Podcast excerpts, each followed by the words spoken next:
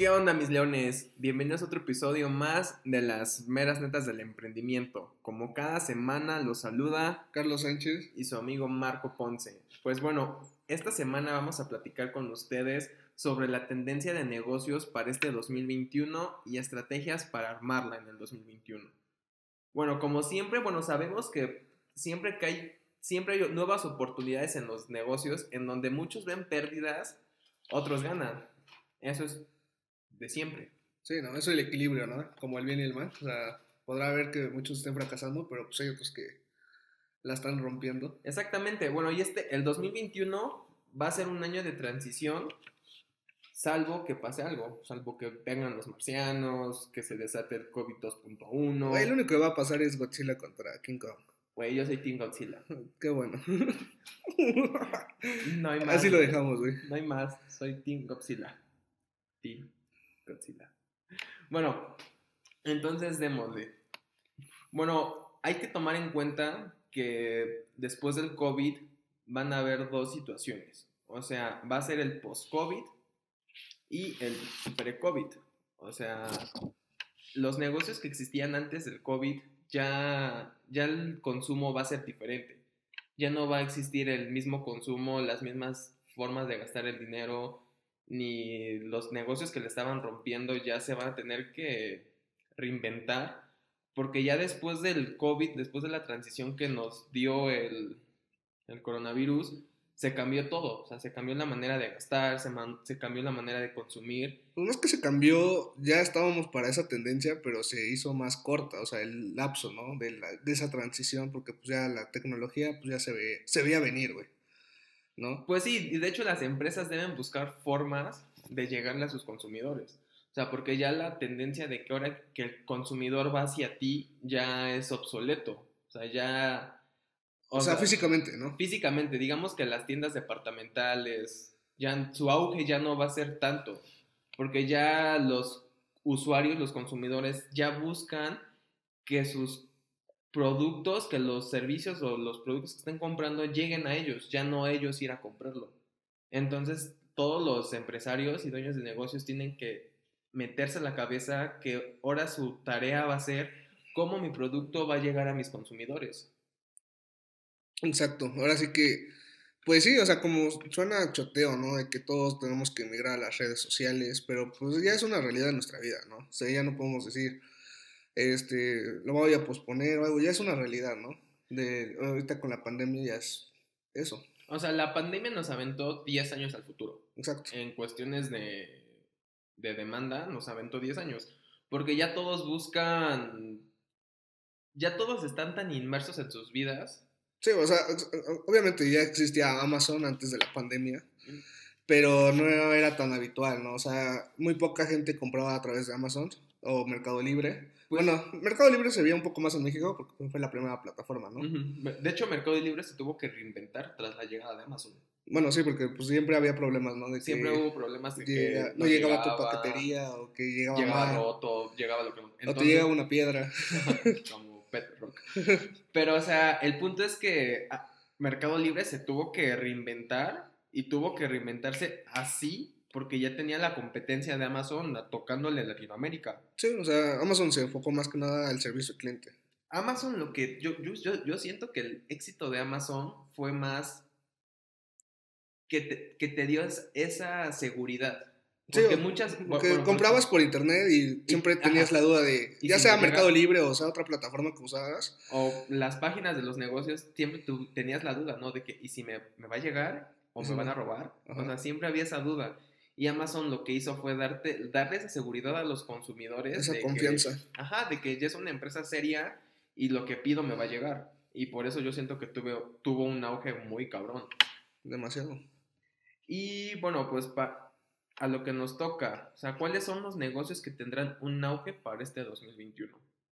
Bueno, el primer negocio son los negocios de tokenización, que es una propuesta del cofundador de blockchain, Ivan Sainz, que básicamente es convertir los activos tangibles como propiedades, autos, obras de artes en activos digitales.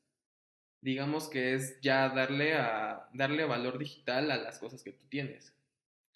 Y ya otro negocio que tuvo mucho auge fue el fitness en casa.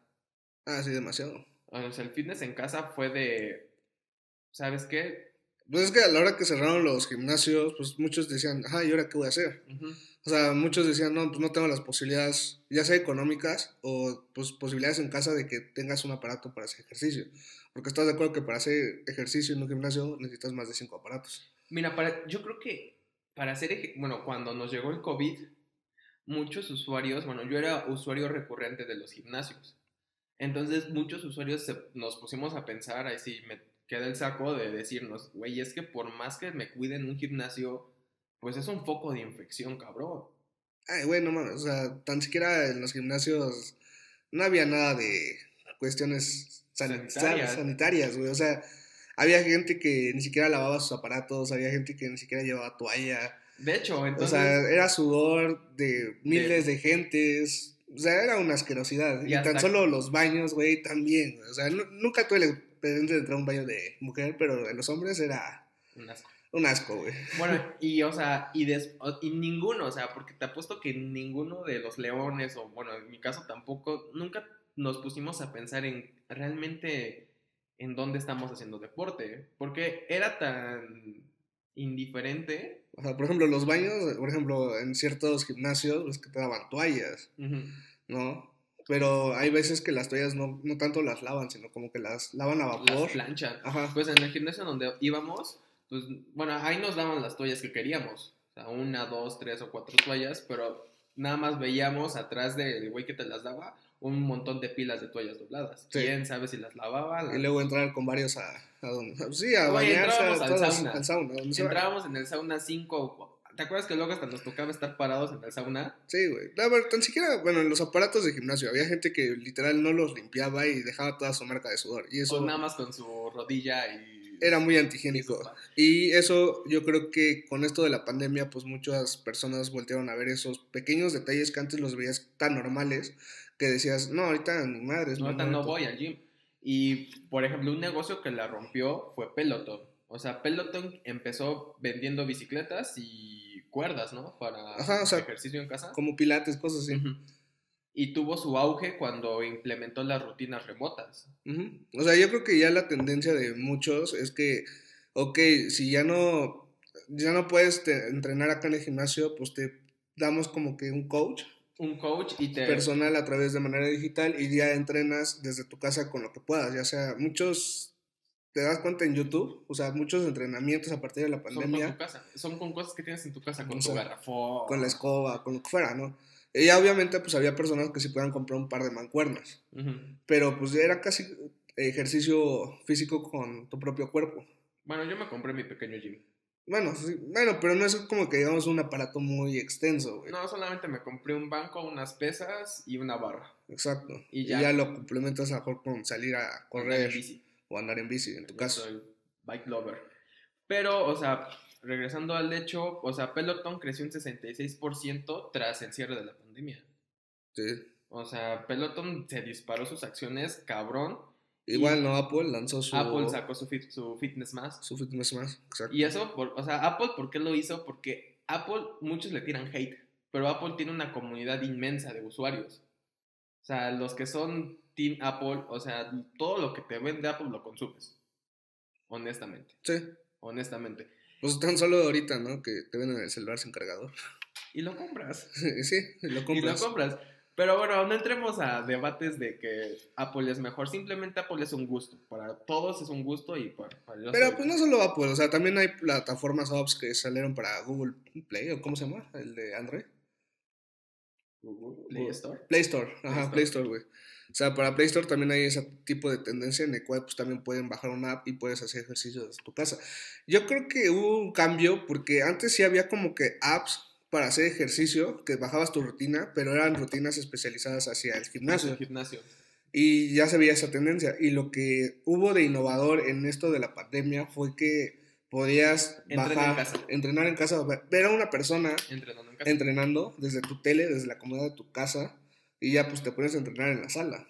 De hecho, o sea, por, Eso fue lo innovador de, de esto, porque en sí ya existían apps para hacer ejercicio. por ejemplo, en mi caso, cuando cerraron los gimnasios, yo lo resentí cabrón. O sea, yo me sentí frustrado, me sentí... Te la pasaste fumando. bueno, pero el punto fue que yo me sentí mal. Y ya después de que te adaptas, porque yo creo que el COVID nos enseñó o nos dio como lección que tenemos que ser capaces de adaptarnos a las situaciones que tenemos. O sea, la capacidad de adaptarse es fundamental, porque yo me adapté. Y ahorita más que nada tuvo un auge, güey, porque pues también el COVID pues es como de, hay que estar sanos. O sea, el COVID se va a quedar un rato. Sí. Y tienes que cuidarte desde tu alimentación y todo, o sea, todo, porque, o sea, hizo, yo creo que esto, esto, esta enfermedad hizo, hizo pensar. Tomar conciencia, ¿no? Tomar conciencia de que me tengo que cuidar. Sí, pero bueno, otro negocio que tuvo un auge, bueno, tuvo un auge. Yo creo que más que un auge fue una cambió la tendencia, que fue el sector turístico. Ah, sí. Porque antes era muy común hacer viajes largos, hacer viajes en avión, que me voy de vacaciones a Cancún, me voy de vacaciones a Los Cabos. O sea, básicamente era hacer viajes largos, que tuvieras que viajar 5 o 6 horas, llegabas a un hotel, te quedabas en el hotel o rentabas un Airbnb, te quedabas... Y, y Obviamente al principio sí fue, o sea, costó, ¿no? O sea, por ejemplo, Airbnb la sufrió al principio. O sea, Airbnb estuvo al colapso, cabrón, de que iba a quebrar. Exacto. Pero, se, reinventaron. se reinventaron. Y es como que ahorita yo digo, si voy a viajar, yo no me hospedaría en un hotel, porque pues estás de acuerdo que en un hotel... Entran muchas gentes. Echan, entran o sea, Yo creo que más que entren muchas personas, hay mucha gente trabajando en el Trabaja mucha gente en el hotel. Entonces, la mejor opción es Airbnb, porque pues tú puedes rentar, estás tú solo, y pues es más cómodo, ¿no? Ahorita con la pandemia yo considero que es más cómodo. Y una de las estrategias que hizo Airbnb en cuanto a su mercadotecnia es que ya entras a su plataforma y ya te manda a zonas cercanas en donde tú te encuentres, ¿no? y a la vez está padre, ¿no? Porque pues a mejor ahorita pues, si quieres viajar, pues vas a, no sé, bueno, en el caso de acá de Puebla, puedes rentar unas cabañitas, güey. O sea, hay muchos lugares para rentar cabañas en Puebla. Pues está, incluso, o sea, yo creo que se volvió tendencia otra vez el, perdón, el viaje en auto a lugares cortos. Ah, bueno, sí. Se volvió tendencia ese tipo de viajes y obviamente tú ya como usuario que buscas vacacionar, ya buscas otros estándares, ¿no? O sea, que llegues un, a Pues por lo menos que vayas con personas que ya sabes que a mejor se están cuidando, por lo menos que están dentro de tu círculo social. ya, ya eres más selecto a la hora de vacacionar, o sea, si vas a un Airbnb, sabes que ha estado vacío, que está desinfectado y que solamente vas a llegar tú y tus acompañantes. Entonces se cambió esa mentalidad de viajes largos a viajes más cortos y con estándares de higiene más altos. Bueno, desde yo creo que eh, ese cambio en el sector turístico tuvo buen auge y de ahí otro otro negocio que tu, que está teniendo un auge, bueno, si ya está teniendo un auge es la impresión en 3D. O sea, es ahí de que ya tú te fabriques las cosas que vas necesitando, las pequeñas cosas que vas necesitando, pero eso todavía es, digamos que está muy verde, porque aún el costo es demasiado alto, bueno, porque las fibras para hacer las impresiones en 3D aún son muy, son bastante elevadas. es como todo, ¿no? O sea, al principio como es escaso, pues es costoso. No, o sea, obviamente cuando ya empiece a haber un poco más de demanda, pues va, el precio pues se va a entablar, por así decirlo. No, porque pues al final de cuentas es una impresora y va a ser un... Es, un instrumento de trabajo, ¿no? Entonces, las impresoras en 3D pues sí tienen futuro. Todavía es una tendencia, o sea, muy pocos tienen una impresora 3D. Y los que lo llegan a tener, pues sí, es, una gran ayuda. Aún así, bueno, yo soy ingeniero y aún así para tú imprimir en 3D requiere cierto grado de habilidad y de conocimiento para tus impresiones. Entonces yo siento que ese negocio cuando logren hacer una interfaz muy sencilla de utilizar, ¡pum!, se va a disparar. Pero yo creo que eh, la pandemia lo impulsó, lo, lo adelantó y en unos cuantos años ya vamos a ver la impresión en 3D en su apogeo cabrón. Sí. Y ya de ahí otros negocios que se pusieron de moda fueron los de comida saludable. Sí, pues es, es lo mismo que acabamos de decir con lo de los gimnasios, hacer ejercicio, obviamente con la pandemia. es una cosa y la comida saludable es otra cosa, porque ya mucha gente busca Ajá, pues yo digo que, eh, que hicieron conciencia, ¿no? O sea, conciencia de que pues, hay que estar sanos, ¿no? O sea, la comida este, saludable, pues sí, ya se venía viendo, porque ya en cualquier, o sea, ya era, no era tan común ya ver comida saludable. De hecho, comer sano es muy caro. Bueno, sí, demasiado. O sea, si te ibas, tan solo para comer en casa saludablemente, yo creo que te- semanalmente llevas te una buena una buena lana. O sea, como de mil a dos mil quinientos pesos para una persona. Sí. ¿no? Entonces, igual ver restaurantes de comida saludable, pues no era tan común. O sea, era, yo creo que lo más saludable que veíamos y era común era el sushi, güey. Ujú. Era lo más común que podías ver en cualquier parte, ¿no? Pero de ahí en fuera ya empezó un, un poco más de tendencia y más que nada si eh, pequeños negocios se acogieron de las plataformas, ¿no? Para darse a conocer, como puede ser Rappi o Uber Eats. Bueno, ta- también de ahí se puso de moda los lugares en donde ya nada más llegan los deliveries. O sea, para algunos restaurantes ya les es más viable, como las food trucks. O sea, que nada más No, pues ahorita la tendencia de restaurantes es lo que es la delivery. delivery, no, pero igual es la este, dark kitchen. Y, bueno, por lo que yo había visto, ya había como que lugares a donde te rentan como una casa o una bodega y son varias cocinas Va- trabajando en un solo lugar, güey. Y de ahí pues agarran de lo que es el delivery. Ajá, porque ya más que muchos restaurantes cambiaron su, su enfoque, en lugar de atender a comensales, vender a comensales. Muchas veces lo que hacen, bueno, tengo amigos que se dedican a, bueno, tú inclusive te dedicas al sector de alimentos. De alimentos. O sea, yo, la, yo nada más sé servicio a domicilio. o sea, Entonces, y muchos lo que hacen es, usan las plataformas y de las plataformas se acreditan y ya ahí van haciendo su comunidad de consumo, porque es muy cierto que tanto Rappi, Uber Eats y Yo creo que- Sin bueno, Delantal yo- ya no existe. Yo creo que para una cocina, para que pueda destacar en un delivery, tiene que meterle a lo que es a su empaquetado. O sea, hacerlo Es distintivo. una experiencia, hacer Hacer- una experiencia. Hacer una experiencia. Pues, por ejemplo, lo que hace Sonora Grill, que cuando te vende sus hamburguesas, es como, o sea, te vende eh, literal una cajita y te vende instrucciones de cómo hacer tu hamburguesa todo ese. Te vende una experiencia a la hora de comprar tu hamburguesa. Ajá, bueno, no, no hacerla, sino que ya viene, pre- Ah, bueno, ya, o sea, ya viene la carne y todo. O sea, cómo Ajá. prepararla. O sea, cómo prepararla. Ujú. Entonces, e- ese tipo de enfoque de los restauranteros cambió a que, bueno, ya no voy a atender a mis comensales, pero ahora les Es voy a dar una experiencia. es que es simple, o sea, como cuando ibas como comensal, tú ibas a un restaurante y te gustaba desde cómo estaban las mesas, cómo te atendían, el servicio que te daban, no sé, hasta los platos te fijabas, ¿no? Si Ujú. el plato estaba padre o no estaba padre, ¿no? Ya se te veías fijando en esos detalles. Simplemente lo cambiaron a que ese, ese producto te llegue bonito, o sea, lo veas bonito a la hora que llega a tu casa. Y bueno, y de ahí también nos podemos ir a que, bueno, alguna estrategia que hacen los dueños de restaurantes es que nada más ocupan las plataformas digitales, Uber Eats, sin delantar, bueno, sin delantar, ¿no? Uber Eats y Rappi para, bueno, Didi Food también, para aclientarse. Y ya después ellos siempre buscan el atender directamente a sus, a sus consumidores, porque obviamente esas plataformas cobran bastante. Para un restaurantero sí es bastante el margen que le dan de ganar esas plataformas. Sí. O sea, sí es bastante.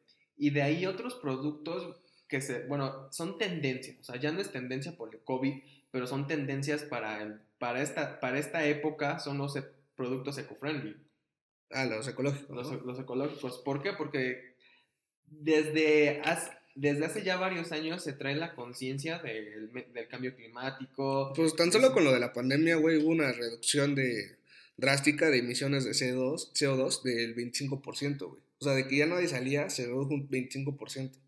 Entonces, de ahí viene como que esa tendencia igual de que, pues ya no es tan necesario estar saliendo en, en auto, güey. O sea, y ya se hizo esa conciencia como de, pues sí, o sea, tomar productos ecológicos. Ajá, produ- y eh, bueno, los productos ecológicos, su tendencia es por el cambio. Es una. Eso Es que haces compras con, haces compras con conciencia.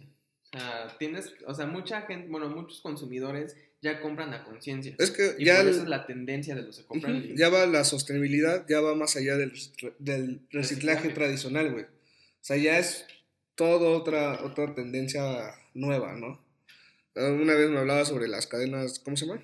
De suministros circulares en Ujú. cuanto a la ecología, ¿no? Exactamente, o sea, que buscas, o sea, lo que buscan es que todo, todos los productos sean reutilizables. Porque, ah, ah, bueno... Por ejemplo, hubo una tendencia, ahorita, últimamente, por ejemplo, las, las, las empresas, ves que antes te daban, ibas al súper y te daban tu, tu bolsita de Ujú. plástico. Y ahora ya no te dan nada. Ahora ya no te dan nada. Entonces te hacen como que hacer conciencia De que ya tienes que llevar tu bolsa. tu bolsa o había pequeños negocios que te decían, si tú traes tu bolsa, te hacemos un descuento, ¿no? O si compras nuestra bolsa y la vuelves a traer o reutilizar, haces un descuento. Por ejemplo, Starbucks, ¿qué es lo que haces, güey? Cuando compras su termo, Bueno, ahorita no aceptan termos. ahorita no, bueno, pero cuando aceptaban termos, güey, cuando aceptan termos, es lo que están haciendo, te hacen te, te hacen un pequeño descuento, ¿no? Y pues eso a la vez está padre.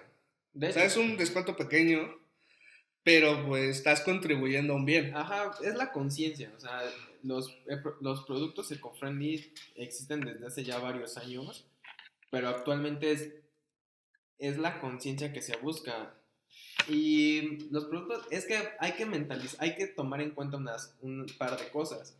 Que cualquier producto que hagamos va a tener un impacto ambiental. O sea, cualquier tipo de producto que se haga va a tener un impacto ambiental. Lo que se busca es la reducción del impacto ambiental, como, como, se, como muchos se conoce como la huella de carbono. O sea, porque muchas veces te, ahí es a donde entra la pregunta.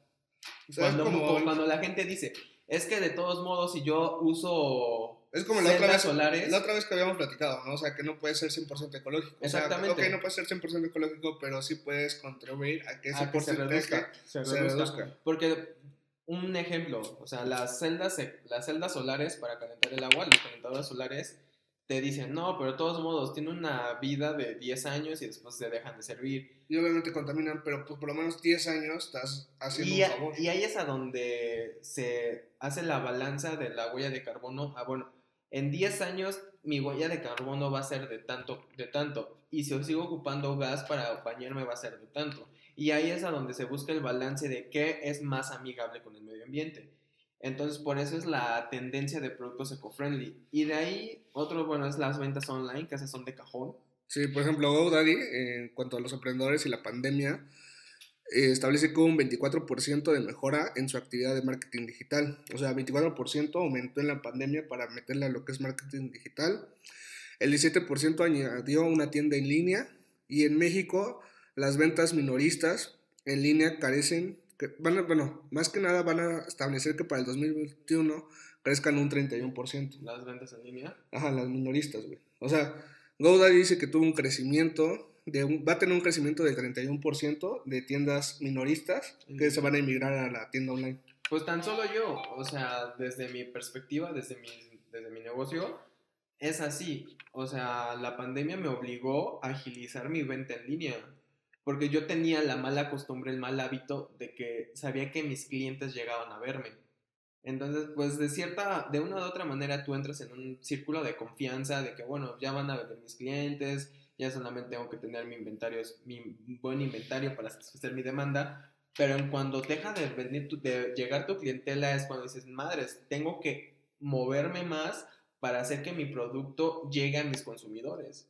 Y te apalancas de redes sociales, te Es apalancas como de ahorita, ¿no? Que tú digital. hiciste un catálogo digital, Ajá, ¿no? yo ya venía trabajando en mi, en mi proceso de digitalización ya con desde el 2019 yo ya venía trabajando, pero en cuanto llegó la pandemia fue de que le tuve que meter nitro o iba a valer queso. Sí, ahorita lo que se dice es que todos los emprendedores, todas las empresas, empresarios, tienen que tomar estrategias como omnicanal. ¿A qué me refiero con esto? O sea, que sea redes sociales, este, ya sea tener una página web, tener un marketplace propio. Pero obviamente, emprendedores, leones, el marketing es importante, es muy importante, pero también su administración interna es fundamental. Ah, sí.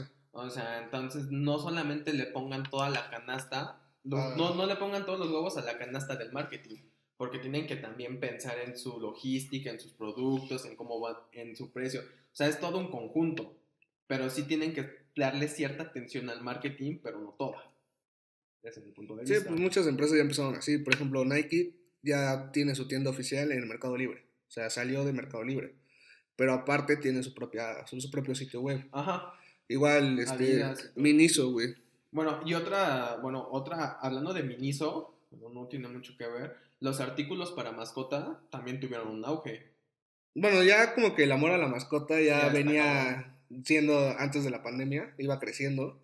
Y ahorita obviamente, como pues, estás en casa, pues, te das más tiempo con tu, con tu mascota. Con tu mascota y, por eso tuvo un, un, auge más. Un auge en los artículos para mascota.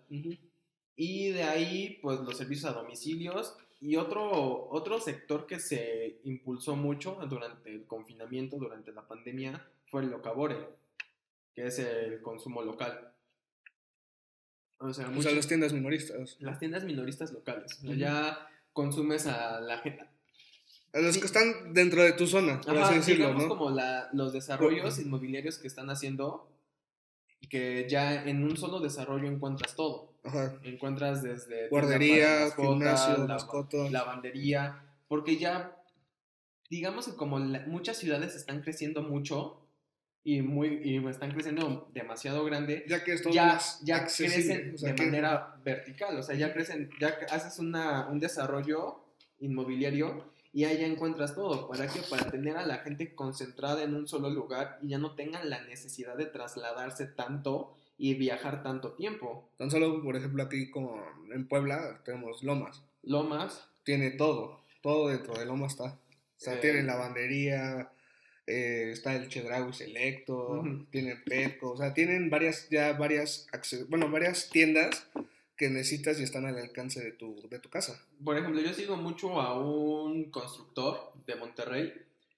y él comenta mucho que sus desarrollos inmobiliarios buscan que la gente se tenga que trasladar el menor tiempo posible. Porque como él, él está en Monterrey, él dice mucho que allá en Monterrey los, las calles son muy congestionadas y como lo, que pasa en Ciudad de México. Que sí, o sea, prácticamente que sales de tu casa y caminas cinco minutos o lo que sea, güey, y ya llegas a tu oficina. Ajá. Y en, en, ese, en esa misma zona, pues ya puedes lavar, en esa misma zona puedes hacer tus compras. Y por eso el comercio local tiene un, un consumo, tiene un auge ahorita. Entonces, hay que enfocarte en tu comunidad. Sí, ahora literal, dentro de una sociedad va a ser una comunidad chiquita. De hecho. Sí. Por el crecimiento tan grande de las ciudades. Y bueno, ¿qué otros negocios crecieron? Pues más que, más que otros negocios que hayan crecido, eh, también los métodos de pago cambiaron, ¿no? O sea, ya el efectivo empezó a ya no ser tan circulante. Bueno, ahí te podría debatir tantito. O sea, digamos que el efectivo no es tan circulante, pero pues ahí también empiezas a tener problemas con Hacienda. Sí, sí. Y todo lo empiezas a manejar desde el punto de vista desde el punto de vista de tarjetas de crédito. ah, por ejemplo, hay, métodos de pago, ¿no? O sea, hay nuevos métodos de pago. O sea, tan solo el, solo el 47% de los mexicanos poseen una cuenta bancaria. O sea, solo el 47%. Menos de la mitad. Menos de la mitad.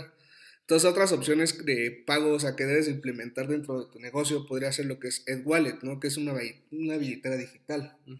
O sea, prácticamente, o sea, tú tienes una cuenta bancaria, le depositas o compras eh, o, compras las tarjetas y ya tienes dinero virtual y ya puedes hacer tus compras de manera virtual.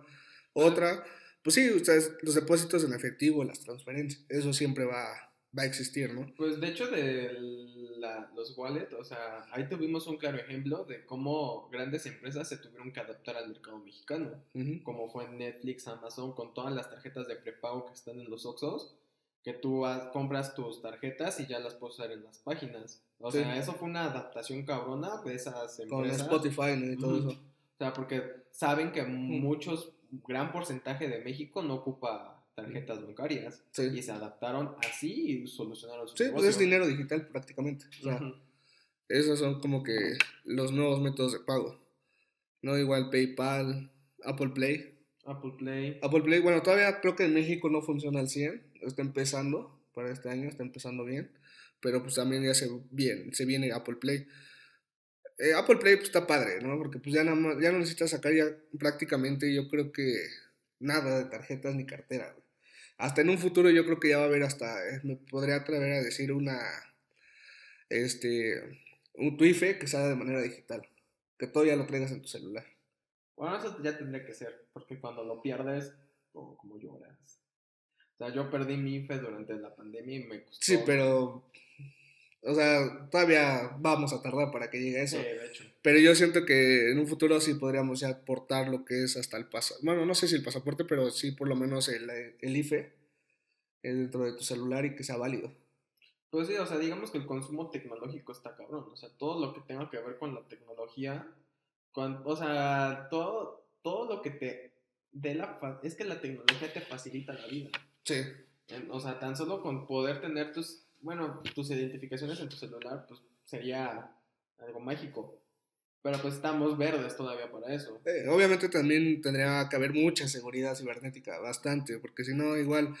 Ahorita también lo que estaba viendo es que sí está creciendo lo que es este, seguridad. Los hackers. Ajá, seguridad, este, Ajá. porque ya te pueden robar o plagiar muy fácilmente todos tus datos de, de tu celular, porque pues mucha gente guarda toda su información en su computadora y de su computadora se pasa a su celular y es más fácil de robar. Pues lo que eh, leí una nota que decía que los robos hackers representan el 1% del Producto Interno Bruto Mundial. Sí, O sea, los hackers roban a lo bestia.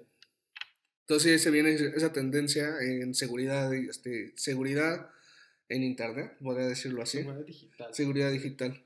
Entonces, bueno, esas son algunas tendencias para negocios en 2021. Entonces, digamos cuáles son las estrategias que pueden utilizar los emprendedores para este 2021. O sea, yo creo que una estrategia que tienen que hacer es enfocarse en su en su comunidad de consumo, enfocarse en sus clientes, enfocarse en su servicio. Y yo creo que el primer trimestre o, el primer- o los dos primeros trimestres para los emprendedores tiene, va a ser una prueba. ¿Por qué? Porque lo que se tienen que enfocar es en sobrevivir esta... Ahora sí que este culetazo económico...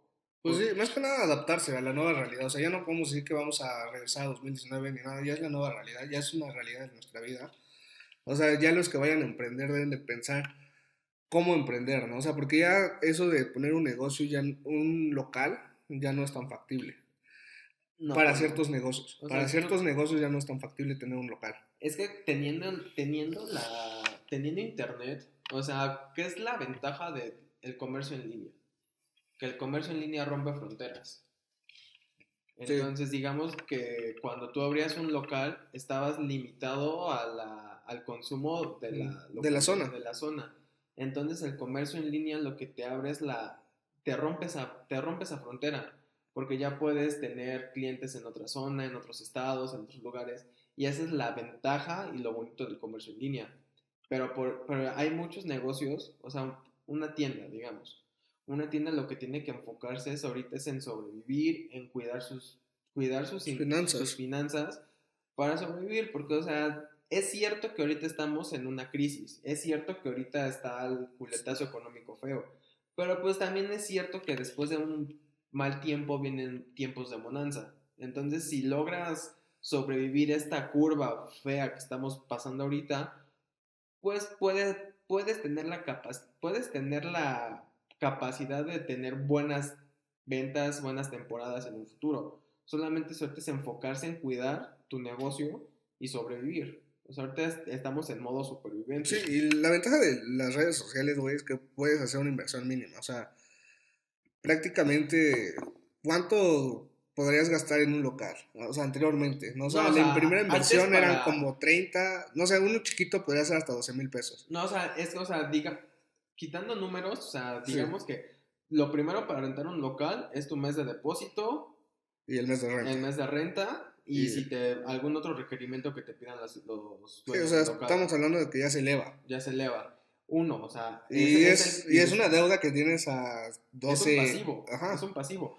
Y ya de ahí, ¿qué otro costo viene? La adaptación del local. O sea, porque tienes que adaptar el, lugar, el local a tus necesidades, poner tus estantes, poner tu, tu almacén, o sea, tienes que adaptar el local a tu negocio que vayas a hacer. O sea, es como lo que tratábamos de decir, ¿no? De los restaurantes.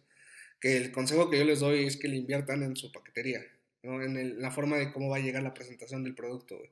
Ajá, o sea, tiene... ah, sí, Ah, sí. Se, se mueve, ¿no? O sea, cambia el, el gasto, pero siento que es un gasto menor. Ah, no, sí, cabrón. O sea, porque, y ya, o sea, ya después de que hacías el gasto, la inversión de la renta del local, la inversión en la adaptación del local. Y luego la Después, luz, o sea, los gastos. del los local. gastos del local y después otro gasto que se venía es el inventario que ibas a parar en el local. Porque tenías que parar un inventario, o sea, ciertos productos, tenías que tener cierto stock, tenías que, si ponías punto de venta, tenías que comprar la computadora, el equipo, o sea, el software.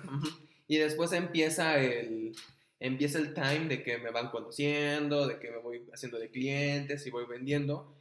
Y e, ese proceso es un, o sea, cuando abres un local, un negocio así de manera tradicional, es un proceso de un año que te lleva solo a clientarte para tener una venta estable, una venta estándar. Obviamente hay negocios que pues, sí necesitan aparte un local estable y pues el consejo que yo les doy es que pues tengan una buena administración, ¿no? Y, ajá, y ya, o sea, y de ahí, o sea, yo, o sea, desde mi perspectiva, es que puedes poner tu local, o sea, bueno, ahorita yo creo que no es momento de abrir locales. Ahorita no, pero bueno, si tú... Si llegas a abrir un local... Necesidades, tener a fuerza local, pues, pues ábrelo, pero pues también abre otro canal que sea ventas en línea. O sea, ya puedes atacar desde los dos puntos. O sea, tienes tu local, pero también tienes tu sección de ventas en línea. Puedes, o sea, y no creen que para vender en línea tienes que hacer tu propia página web, que tienes que crear tu, tu sistema O sea, son opciones, son opciones, pero, pero puedes empezar con empezando marketplace, empezando con tus propios conocidos. Entonces tienes que empezar, o sea, ya cuando los emprendedores actuales tienen que meterse, mentalizarse que ya tienen que emprender de dos maneras, la manera tradicional y la manera en línea. Que tienes que, o sea, yo creo que es el punto de... Pues que... es que ya es una realidad, ¿no? O sea, la realidad ahorita es que si vas a emprender y tu negocio da para estar en línea, te vayas en línea, ¿no? Y si tu negocio te da para estar en las en, ambas? en, ambas de manera tradicional o en línea, pues las dos. Pero ya no puedes tener solamente solo una... Una fuente de distribución. Y algo sí que se tienen que meter a la cabeza, mis leones, es que cualquier negocio que ustedes vayan a hacer, cualquier proyecto que estén por lanzar o que quieran lanzar, tienen que tener la cautela de pensar antes de hacer su negocio. O sea, tienen que sentarse a hacer un plan de negocios, trazar estrategias. Sí, no solo se guíen por las emociones. No, exactamente, no solamente se guíen por el calor del momento, o sea, piensen más en el negocio. Es poco, o sea, hay veces que por la emoción sí llega a funcionar, hay negocios que sí funcionan así, pero es un porcentaje muy mínimo, muy mínimo. Obviamente siempre tienes que estar preparado, como tú lo dices. ¿no? yo creo que es el punto que los negocios se tienen que hacer más con conciencia. O sea, cualquier negocio, emprendimiento tan, por tan simple que sea, o sea, cualquier tipo de emprendimiento que hagas, tienes que meterle inteligencia y dirección. tirarla a la suerte, o sea, porque puedes tenerla, pero si no la tienes, yo creo que ahorita no es momento de, de aventarte así, o sea, a la suerte. Y algo sí, o sea, eso sí, leones, no sean emprendedores oportunistas. O sea, no pónganse a vender tanques de gas, tanques de oxígeno. A revender, ¿no? a revender tanques de oxígeno, porque eso no es emprendimiento. O sea, eso son oportunismo. Es una cabrón. Porque apenas tuve una plática con un chavo que, se, que, que vendía ese tipo de productos, que revendía tanques, y me estaba diciendo que estaba haciendo el gran negocio de su vida. O sea, en ese momento me dieron ganas de decir que era un culero, pero pues no lo hice. Pues es que es lucrar, más es lucrar con la necesidad de la gente es igual como cuando los cubrebocas, ahorita ya no están sonado, pero cuando empezó lo de la pandemia había... Venía en la caja de los caen de 95 hasta en 400, 500 pesos. Sí, empezaron a lucrar con eso.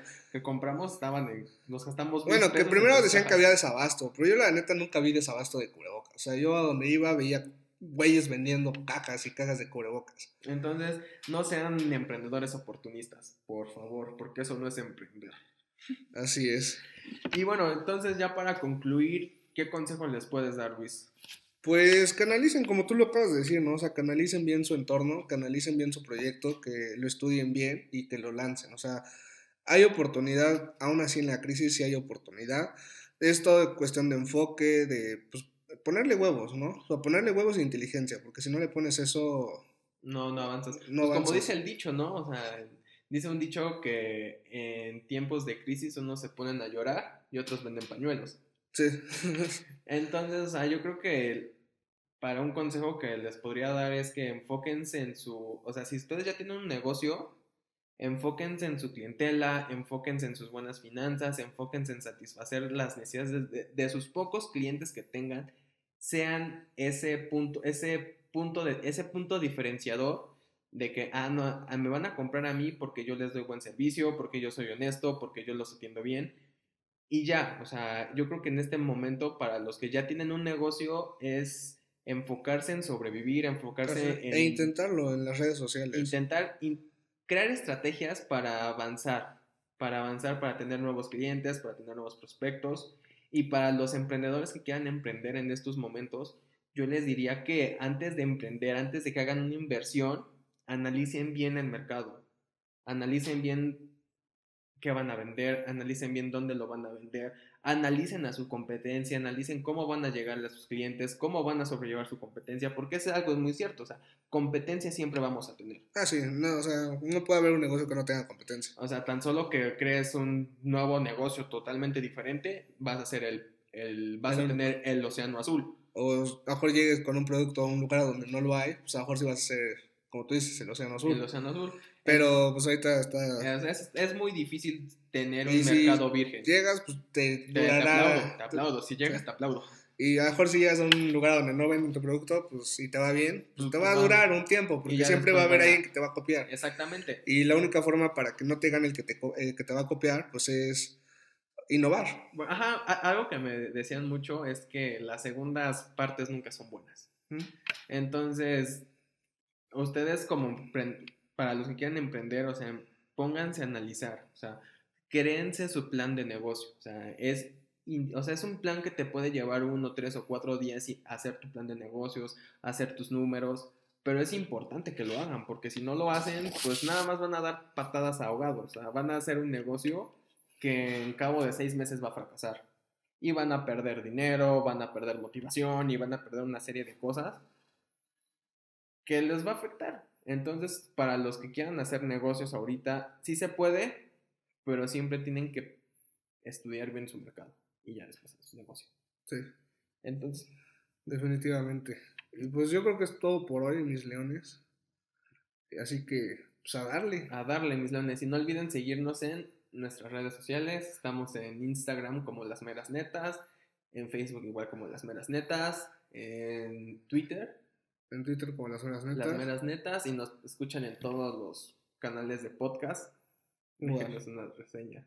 Como Las Meras Netas. Como Las Meras Netas y ya saben mis leones sin miedo al éxito.